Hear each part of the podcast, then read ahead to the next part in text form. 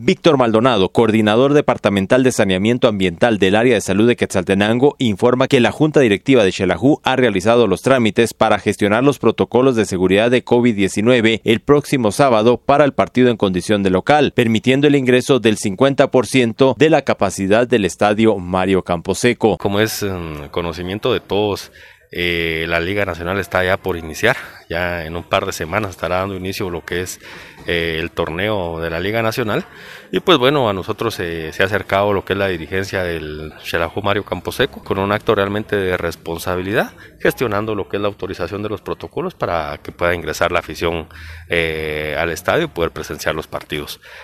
nosotros hemos visto esto pues realmente mm, eh, como un acto de, mucha responsabilidad de la dirigencia, de la directiva, ya que pues hasta el momento nosotros carecemos de lineamientos o de algún acuerdo que, nos permita regular esta parte. Sin embargo, la directiva pues se ha dado a la tarea de, regular y de que se autoricen los protocolos para evitar que se pueda propagar pues la enfermedad, ¿verdad? Y sobre todo que, todas las personas eh, puedan llegar tomando todas las medidas de, bioseguridad para evitar la propagación del COVID en este caso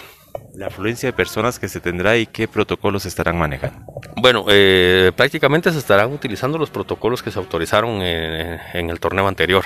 Eh, se estará permitiendo un 50% de ingreso a la afición eh, como máximo, todas las personas con su mascarilla al ingreso también con su carnet de vacunación, todas las personas, y pues también se estará, mm, se estará velando por el distanciamiento y por el no consumo de alimentos y bebidas dentro de las instalaciones del estadio. Desde Emisoras Unidas Quetzaltenango informa Wilber Coyoy, primera en noticias, primera en deporte.